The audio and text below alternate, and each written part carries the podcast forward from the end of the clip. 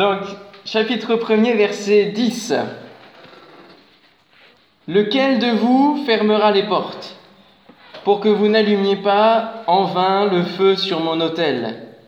Je ne prends aucun plaisir en vous, dit l'Éternel des armées, et les offrandes de votre main ne me sont point agréables.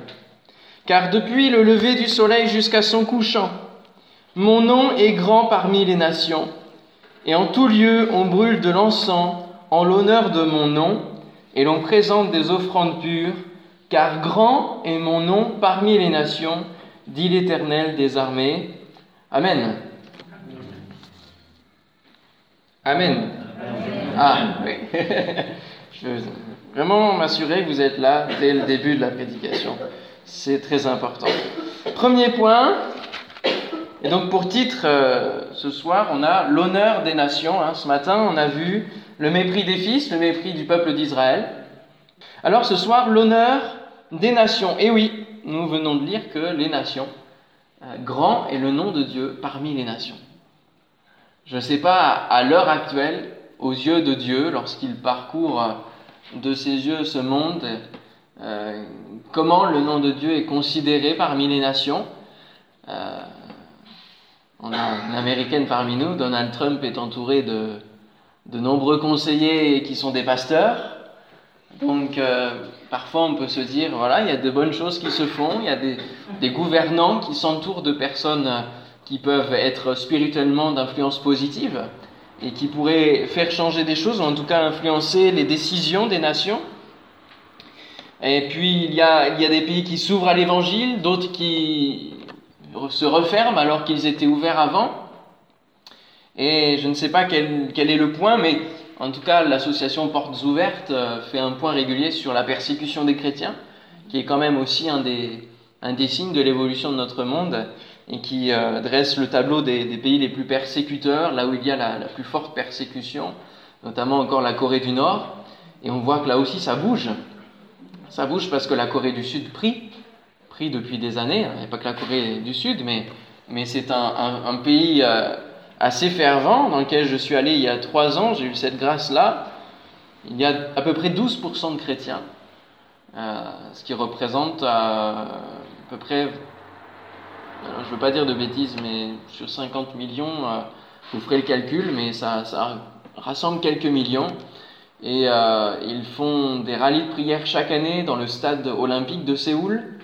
Ils rassemblent tous les responsables de cellules et ils font un rallye de prière toute la journée. Ils prient pour les différents sujets du, monde entier. Hein. Ils rassemblent les délégations des plus grandes églises du monde. Voilà, c'est assez impressionnant.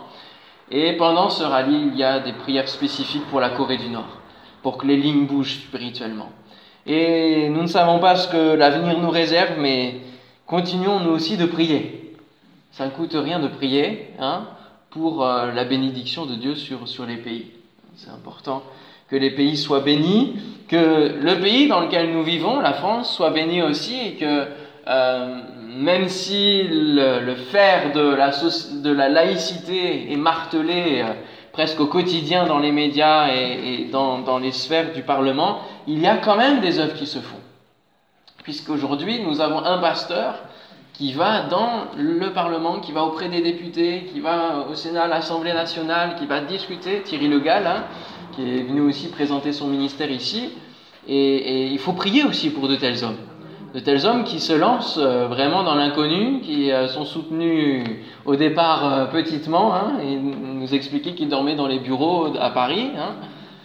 Bon, il faut prier pour de tels hommes qui vont discuter. Alors on peut se dire, oui, qu'est-ce que ça va changer en réalité? Mais malgré tout, Dieu se sert de qui il veut, il envoie qui il veut, c'est lui qui contrôle les choses. À nous d'arroser par nos prières. Alléluia. Alors Dieu est content et il euh, montre que les nations l'honorent. Et il commence par cette, euh, cette question à son peuple en disant, lequel de vous fermera les portes pour que vous n'allumiez pas hein, en vain le feu sur mon autel? Thème ô combien important, appel ô combien capital que Dieu lance à son peuple. Qui aura le courage de dire stop à justement la mauvaise influence euh, Dire stop à, tout ce qui est mauvais et qui rentre dans son temple. Parce que les portes dont il est question ici, c'est celles du temple. Le temple qui vient d'être reconstruit, rebâti, remis à l'état neuf et, où la, loi devait s'appliquer, où les sacrifices devaient se faire correctement. Mais nous avons lu que Tobija, il est là, il a une chambre, on lui a permis de s'installer, l'ennemi est dans euh, le lieu où devraient se trouver les choses saintes, les choses consacrées à l'éternel. Et Dieu dit, mais qui aura le courage de fermer les portes pour arrêter l'invasion ennemie, pour arrêter l'invasion du péché et mettre des limites à l'inacceptable? L'influence des nations est là, il y a les mariages étrangers, il y a les idoles, le culte des idoles, et, dans la période de 400 ans euh, d'entracte, de silence, Hmm, si vous lisez le récit des Maccabées et, les, récits historiques de cette époque-là, euh, le temple va être profané plusieurs fois, va être consacré à Zeus, hein, euh, mis avec plein, plein, de, plein de, femmes nues à l'intérieur, qui sont les, les, prêtresses. Donc vraiment beaucoup de profanation. Qui fermera les portes? Lequel de vous fermera les portes? Tout se fait, tout est accepté dans le pays, mais rappelons-nous que la Bible nous dit que oui, tout est permis, mais tout n'est pas utile. L'apôtre Paul dit que tout est permis, mais tout n'édifie pas. Ce n'est pas parce que nous avons la liberté en Christ que nous pouvons nous permettre de faire des choses, que nous pouvons nous permettre d'accepter toutes choses dans notre vie, parce que nous sommes libres, parce que nous ne sommes plus sous la loi, mais sous la grâce. La grâce a aussi son cadre. La grâce a le cadre de la justice de Dieu. La grâce se fait dans l'amour et l'amour aussi se fait dans ce cadre de la justice. Elle s'applique et la loi n'est pas abolie et Jésus dira je suis pas venu pour abolir la loi, je suis pas venu pour mettre à la poubelle l'Ancien Testament, non. Je suis venu pour l'accomplir. Et quand vous relisez le sermon sur la montagne, vous vous rendez compte qu'il reprend les dix commandements et qu'il va les renforcer. Parce que les dix commandements qui étaient euh, sous Moïse d'un aspect euh, visible et physique, Jésus va les renforcer en parlant de l'aspect des pensées, ce qui se passe dans les pensées. Vous avez appris qu'il ne faut pas commettre adultère, mais celui qui convoite a déjà commis adultère. Donc il renforce la loi. Et il renforce la loi et, la, condition du péché est renforcé. Ce qui nous fait comprendre qu'on a encore plus besoin de la grâce de Dieu et de son salut. Tout est utile, mais tout n'édifie pas. Et si nous réfléchissons à nos réunions, nos manières de faire, nos manières d'être euh, en tant que chrétiens, et si nous enlevions le superflu, tout ce qui n'a pas lieu d'être dans nos réunions, il faudrait enlever quoi?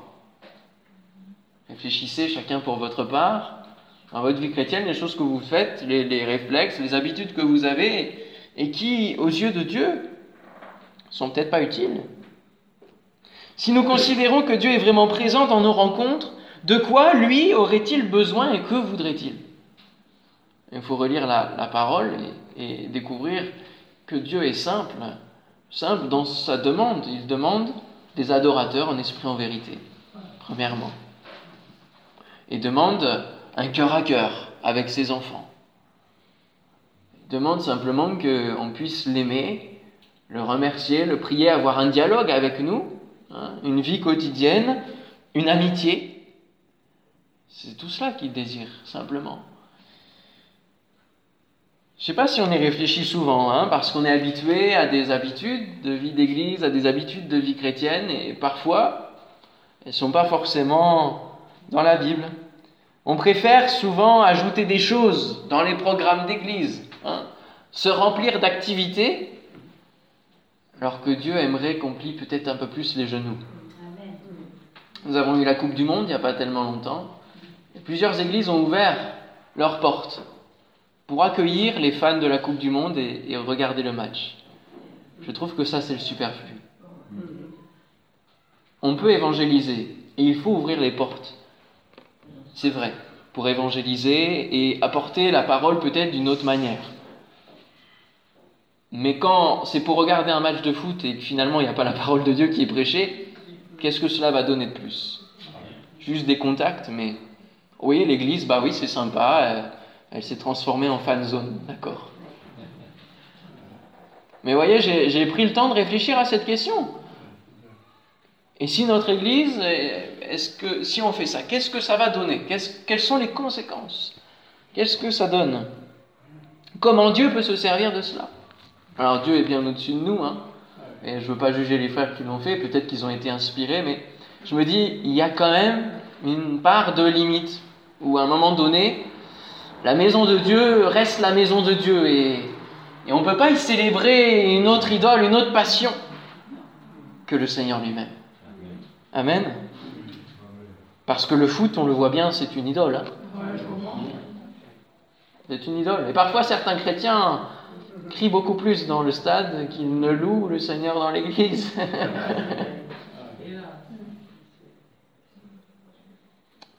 est-ce qu'on veut avoir du chiffre ou est-ce qu'on veut avoir la présence du Saint-Esprit en plénitude? Il désire un cœur à cœur, nos vies comme un sacrifice vivant, nous dit l'apôtre Paul dans Romains 12. C'est tout ce que le Seigneur désire. Un sacrifice de louange, un sacrifice de prière, un sacrifice de témoignage, sacrifice vivant. Que nos vies soient disponibles entre ses mains. C'est tout ce que Dieu nous demande. C'est peut-être beaucoup, c'est vrai.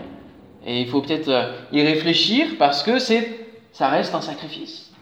Ça veut dire que, alors qu'on dit oui à Dieu, on dit non à d'autres choses. Et on se sépare parfois d'autres choses. Et les offrandes qui sont données à l'Éternel, elles sont consacrées. Et consacrées, ça veut dire mis à part. Elles sont saintes. Saintes, ça veut dire mis à part. Quel sacrifice donnons-nous à Dieu? Quels efforts, finalement, produisons-nous pour notre Dieu? Quels efforts sommes-nous prêts à faire? Des efforts qui ne devraient pas coûter. Je suis allé à, au, jeûne et prière de la porte ouverte euh, en février dernier, et, à l'issue de cela, forcément, quand vous passez un temps, comme ici au refuge, vous êtes mis à part, où vous êtes coupé du monde, où vous avez deux réunions par jour, ou trois ou quatre ou cinq, euh, vous êtes dans la plénitude, vous recevez la plénitude du Seigneur parce qu'au fur et à mesure des jours, vous, vous sentez la présence de Dieu, le Saint-Esprit vous remplit, vous n'êtes fixé que là-dessus. Et vos oreilles sont peut-être plus attentives à ce que Dieu va vous demander.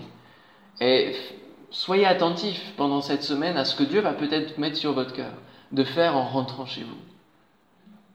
Moi, j'ai eu une passion qui s'est développée autour d'un peintre et j'ai acheté quelques tableaux. J'ai commencé à acheter pas mal de tableaux hein, sur ce peintre euh, qui n'est pas beaucoup coté, mais ça a fait des dépenses et, mon cœur s'est retrouvé partagé. Vous pouvez se dire, mais c'est pas péché. Et c'est vrai que ce n'était pas péché. Mais dès lors que la priorité de Dieu commence à être manjouillée par une autre passion, ça bloque l'action de Dieu dans nos vies et les possibilités de Dieu dans nos vies. Alors j'ai reçu simplement cette parole de dire, ben, c'est par toi de ces tableaux-là. Voilà, j'ai plus pour toi. J'ai beaucoup plus que, que des vaines choses qui, oui, ça fait peut-être euh, un siècle que ces tableaux-là existent et résistent autant, mais, mais un jour ça, ça finira. Voilà. Donc c'est par toi de ces choses, j'ai plus pour toi. Et c'est vraiment l'illustration de ce que je veux vous exprimer ce soir. Quel sacrifice sommes-nous prêts à faire? Hein? Dire oui à Dieu, c'est dire non à d'autres choses. Et puis, c'est lui et son esprit hein, qui vont agir par leur présence lorsque nous nous mettons comme un sacrifice vivant sur l'autel, lorsque nous sommes nous-mêmes l'offrande à Dieu. Il va agir au travers de la repentance, de la guérison, de la parole, de la direction, et ça, c'est sa partie. Nous n'avons pas à nous, en charger. Ce que nous devons faire, c'est chercher la volonté de Dieu. Et une fois que nous la connaissons, qu'il nous la révèle, après, c'est lui qui nous conduit. Amen. C'est lui qui prend en main les choses et nous n'avons qu'à marcher dans sa voie. Alors dépouillons-nous de tout ce qui ne construit pas le royaume dans notre vie et dans l'Église. Celui qui n'est pas droit dans la parole, non pardon, celui qui est droit dans la parole est droit avec lui-même, dans ses convictions, et alors droit aussi avec son Père. C'est celui-là qui va fermer les portes. Celui qui va fermer les portes, c'est celui qui se laisse envelopper par l'amour divin et remplir de son assurance pour faire face, pour faire front. C'est celui qui ne choisit pas de fuir pour ne pas voir le désastre qui arrive, mais qui se positionne auprès des portes pour empêcher la corruption de venir, la dissolution, le mensonge, la convoitise, le péché de rentrer. Parfois, nous sommes témoins de situations dans l'Église, hein, de frères et sœurs qui font certaines choses. Comment on réagit quand on connaît, quand on est au fait des choses, quand on sait? Comment vous réagissez? Est-ce que vous vous mettez à, dire les choses aux uns et aux autres pour que ça se répande? Ça, c'est la médisance, la critique, la, la rumeur. Est-ce que vous allez vers le frère en lui disant Il faut que tu fermes tes portes là? Avec respect, avec équilibre. Il y a une manière de dire les choses. Mais Jésus nous enseigne simplement Va ton frère. Si tu vois qu'il pêche, ne le laisse pas aller plus loin. Avertis-le simplement. Parce que c'est ton amour qui, porte à, s'arrêter de, dériver. Et puis, s'il ne t'écoute pas, tu prends un ou deux témoins, comme le dit la parole, va vers le, va vers le responsable et, et entoure-toi de lui, ou alors partager la situation à ce frère qui lui peut-être pourra prendre la parole à votre place si vous n'avez pas l'occasion de prendre la parole. Mais lorsque le péché se couche à la porte du temple que nous sommes, il faut réagir. Il faut réagir. Il faut réagir par rapport aux portes. Est-ce qu'elles sont bien fermées ou pas? Il est important de veiller à ce que les portes soient fermées au péché. Et c'est à nous de le faire, cette partie. Jésus dira veillez et priez afin que vous ne tombez pas en tentation. L'esprit est bien disposé, mais la chair est faible. Et ce conseil, nous devons nous en rappeler au quotidien. Devons-nous attendre encore longtemps pour que ce soit à Dieu de fermer la porte à ses enfants? À quel moment a-t-il ouvert, a-t-il fermé la porte de quelque chose? Oui, super. Vous êtes à fond, hein, c'est bien. Hein. c'est bien. L'arche. C'est lui qui a fermé la porte. Il a fermé la porte avant de lancer le déluge. Et oui, il a fermé la porte de l'arche, c'était une situation de non-retour et de péché extrême, dont d'ailleurs euh, les évangiles ressortent cette histoire. Les épîtres aussi parlent de Noé, hein. ça revient souvent. Comme au temps de Noé, les gens se mariaient, ne s'occupaient pas de Dieu. Et Dieu a fermé la porte lui-même.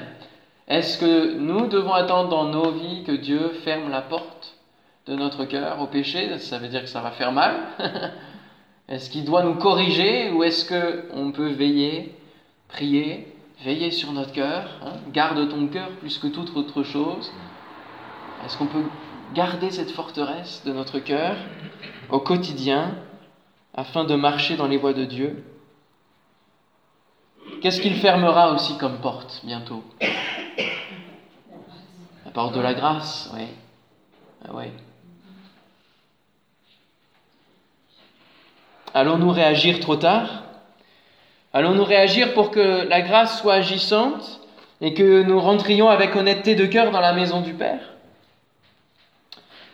Il a dit, lequel de vous fermera les portes pour que vous n'allumiez pas en vain le feu sur mon autel? Le feu aussi était sacré et cela m'a rappelé bien sûr l'histoire du sacrificateur Élie et de ses fils qui vont négliger et faire rentrer de mauvaises choses dans le temple.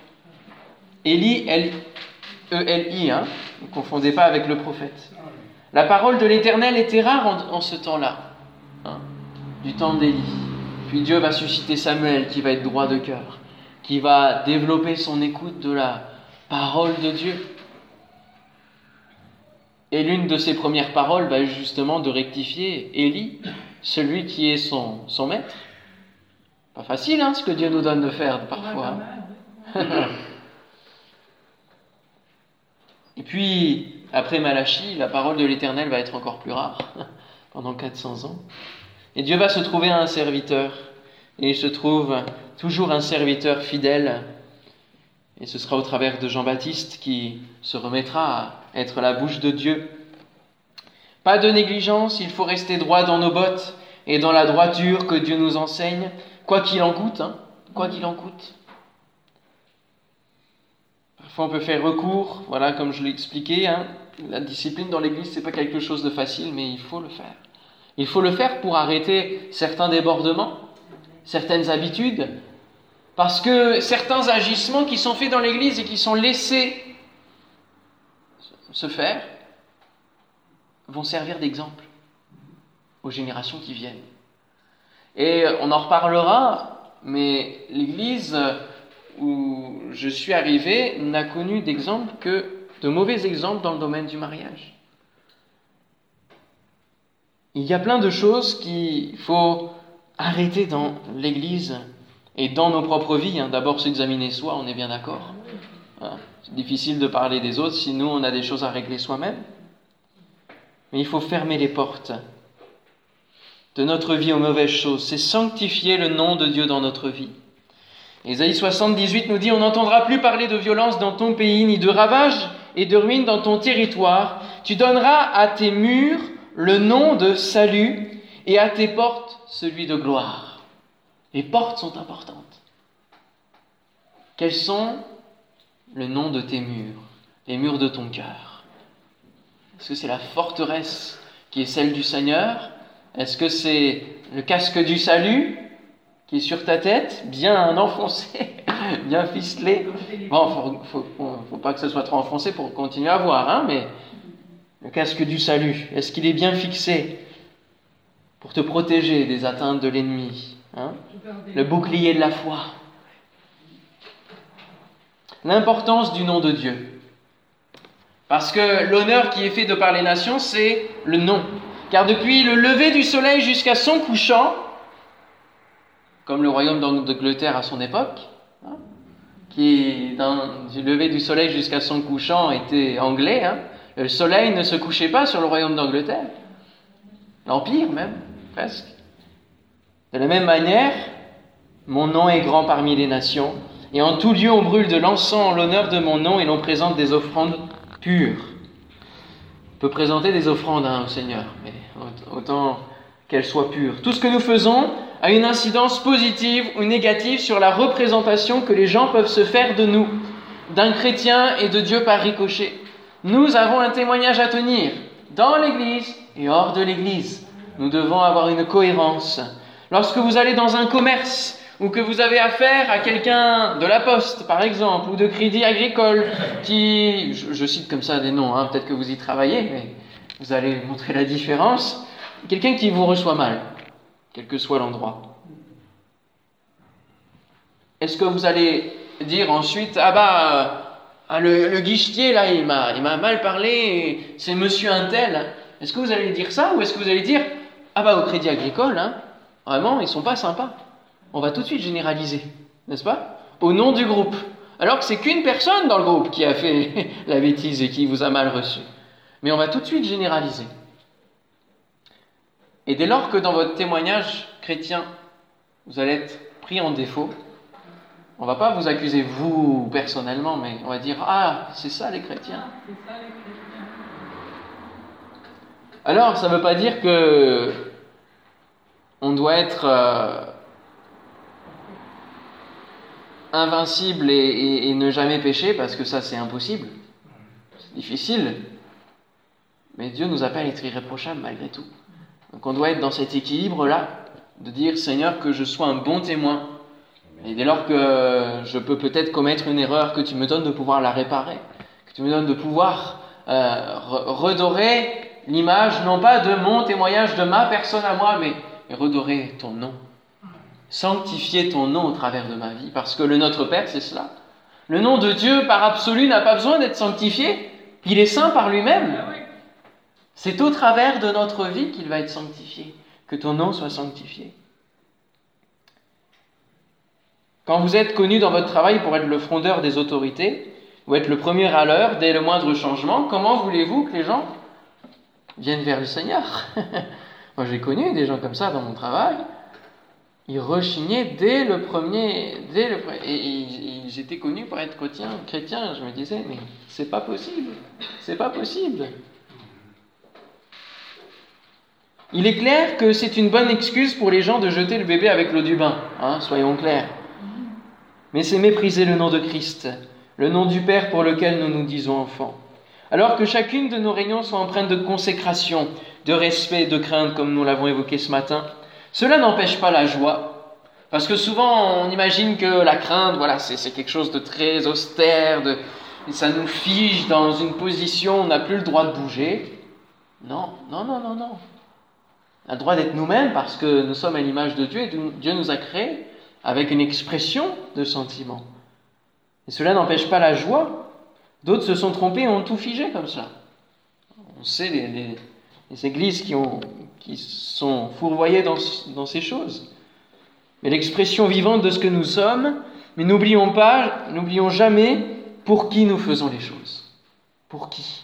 À qui nous offrons notre louange, notre prière? Nous sommes tous sacrificateurs. Jésus dira, Ceux qui me disent Seigneur, Seigneur n'entreront pas tous dans le royaume des cieux, mais celui-là seul qui fait la volonté de mon Père qui est dans les cieux.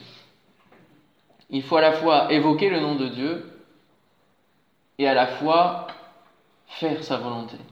en faisant sa volonté, on honore son nom. Amen. Ça a un lien. Et dans notre livre de Malachie, il se trouve que ce sont donc les nations qui font la volonté de Dieu, qui l'honorent, qui lui offrent de bonnes offrandes. Quel paradoxe Alors, le temps passe vite et, en même temps j'avais bien prévu les choses. Vous pouvez euh, retrouver plusieurs prédications, je vous les ai mis aussi sur le, sur le livret. J'ai abordé comment honorer le nom de Dieu dans notre vie. ça a fait l'objet d'une prédication, vous pouvez les retrouver sur Internet. Comment honorer le nom de Dieu dans notre vie a différentes manières quand on lit la parole de Dieu. Euh, donc n'hésitez pas à, aller voir cela pour compléter l'étude. Troisième point, le rapport de Dieu avec les nations. Verset 11, car grand est mon nom parmi les nations, dit l'Éternel des armées.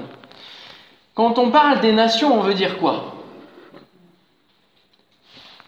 On parle de toutes les nations en dehors du peuple de Dieu.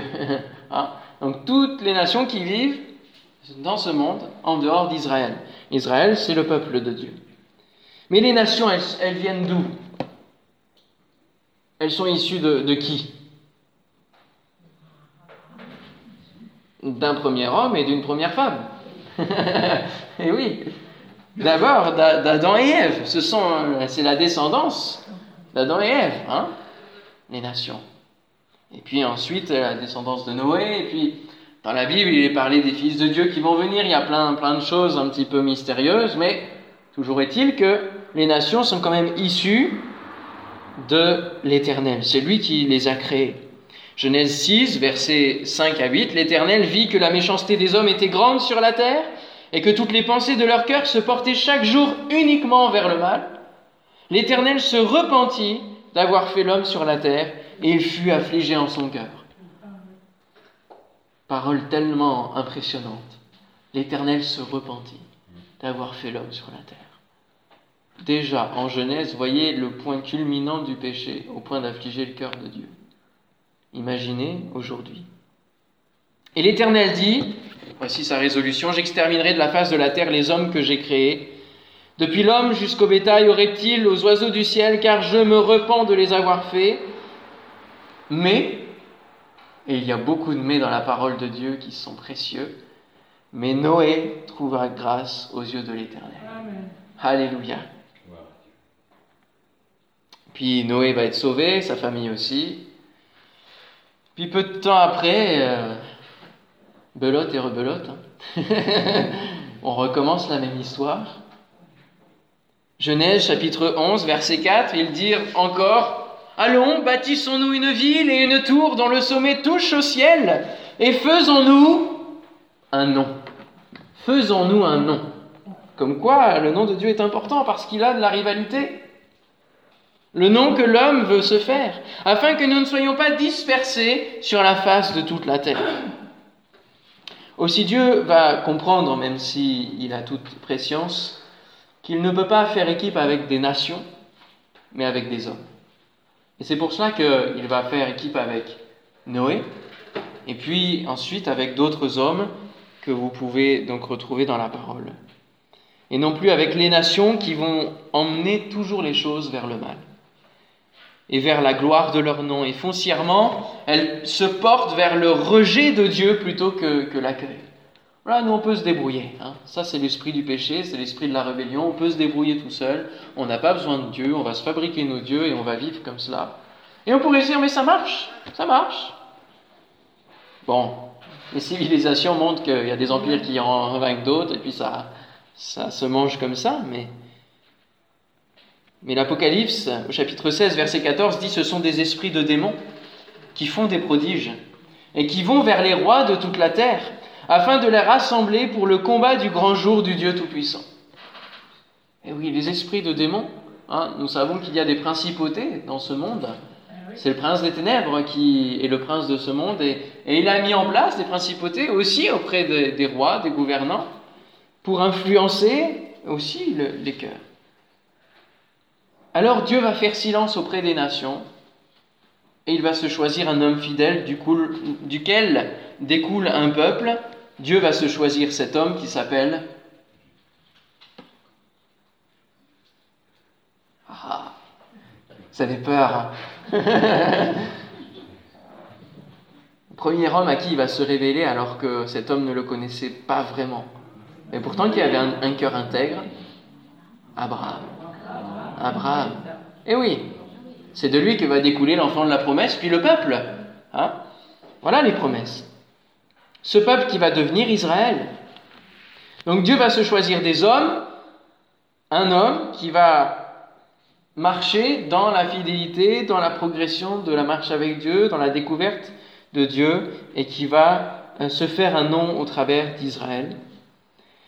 De Samuel, chapitre 7, verset 23, Est-il sur la terre une seule nation qui te soit, qui soit comme ton peuple, comme Israël, que Dieu est venu racheter pour en former son peuple, pour se faire un nom et pour accomplir en sa faveur, en faveur de ton pays, des miracles et des prodiges, en chassant devant ton peuple que tu as racheté d'Égypte des nations et leur Dieu.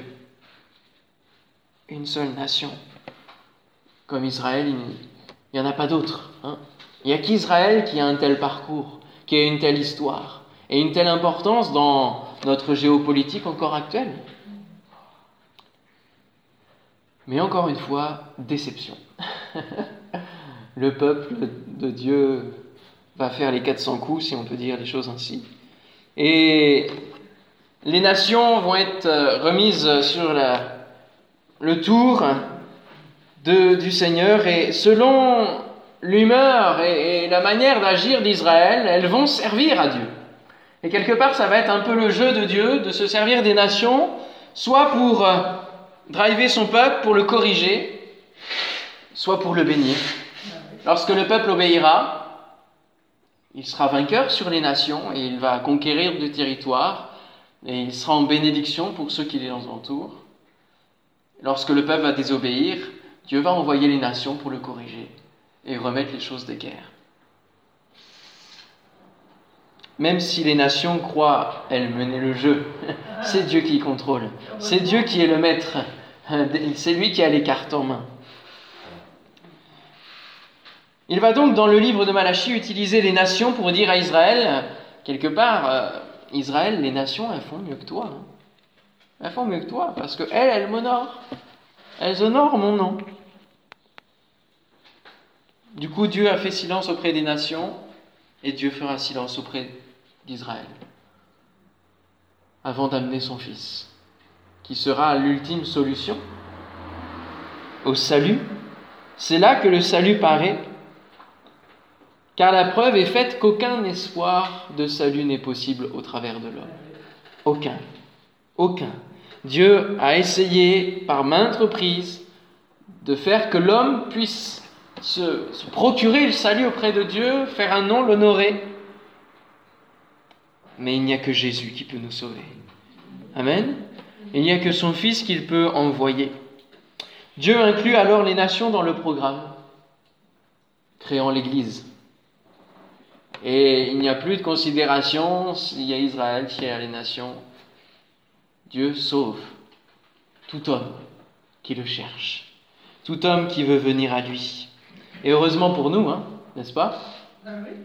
Bah oui, parce que pour beaucoup, on descend des nations. Hein. Et eh oui. Apocalypse 21, versets 24 à 26, Les nations marcheront à sa lumière, et les rois de la terre y apporteront leur gloire. Ses portes ne se fermeront point le jour, car là il n'y aura point de nuit. On y apportera la gloire et l'honneur des nations. C'est beau, hein? Je me souvenais plus que ce verset était dans la Bible. Il y a plein de, de versets qu'on découvre qui sont là en seconde zone un peu. On en connaît pas mal, mais ce verset est extraordinaire et parle de la place des nations dans le plan du salut de Dieu. Alors, en conclusion, l'honneur de l'Église, quel est-il? En tant qu'Église, quel honneur faisons-nous à Dieu? L'Église apporte-t-elle l'honneur à son Dieu correctement et assez? Jésus va reprendre euh, dans Marc chapitre 7, versets 6 à 8, Jésus va répondre Hypocrite, Ésaïe a bien prophétisé sur vous. Ainsi qu'il est écrit, ce peuple m'honore des lèvres, mais son cœur est éloigné de moi. C'est en vain qu'il m'honore en donnant des préceptes qui sont des commandements d'hommes. Vous abandonnez le commandement de Dieu au profit de la tradition des hommes. Dans nos églises, on a été tellement prêts à mettre des dogmes en place, hein, qui, viennent, qui, viennent, des hommes, des choses, des, règlements intérieurs, des structures sur la structure. Et ça, on a été prêt à le suivre et à bien observer les choses.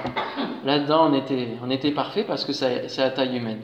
Puis on, on, est dans un confort. Ça nous fait, ça nous donne un confort. Et c'est moins difficile que de chercher la volonté de Dieu.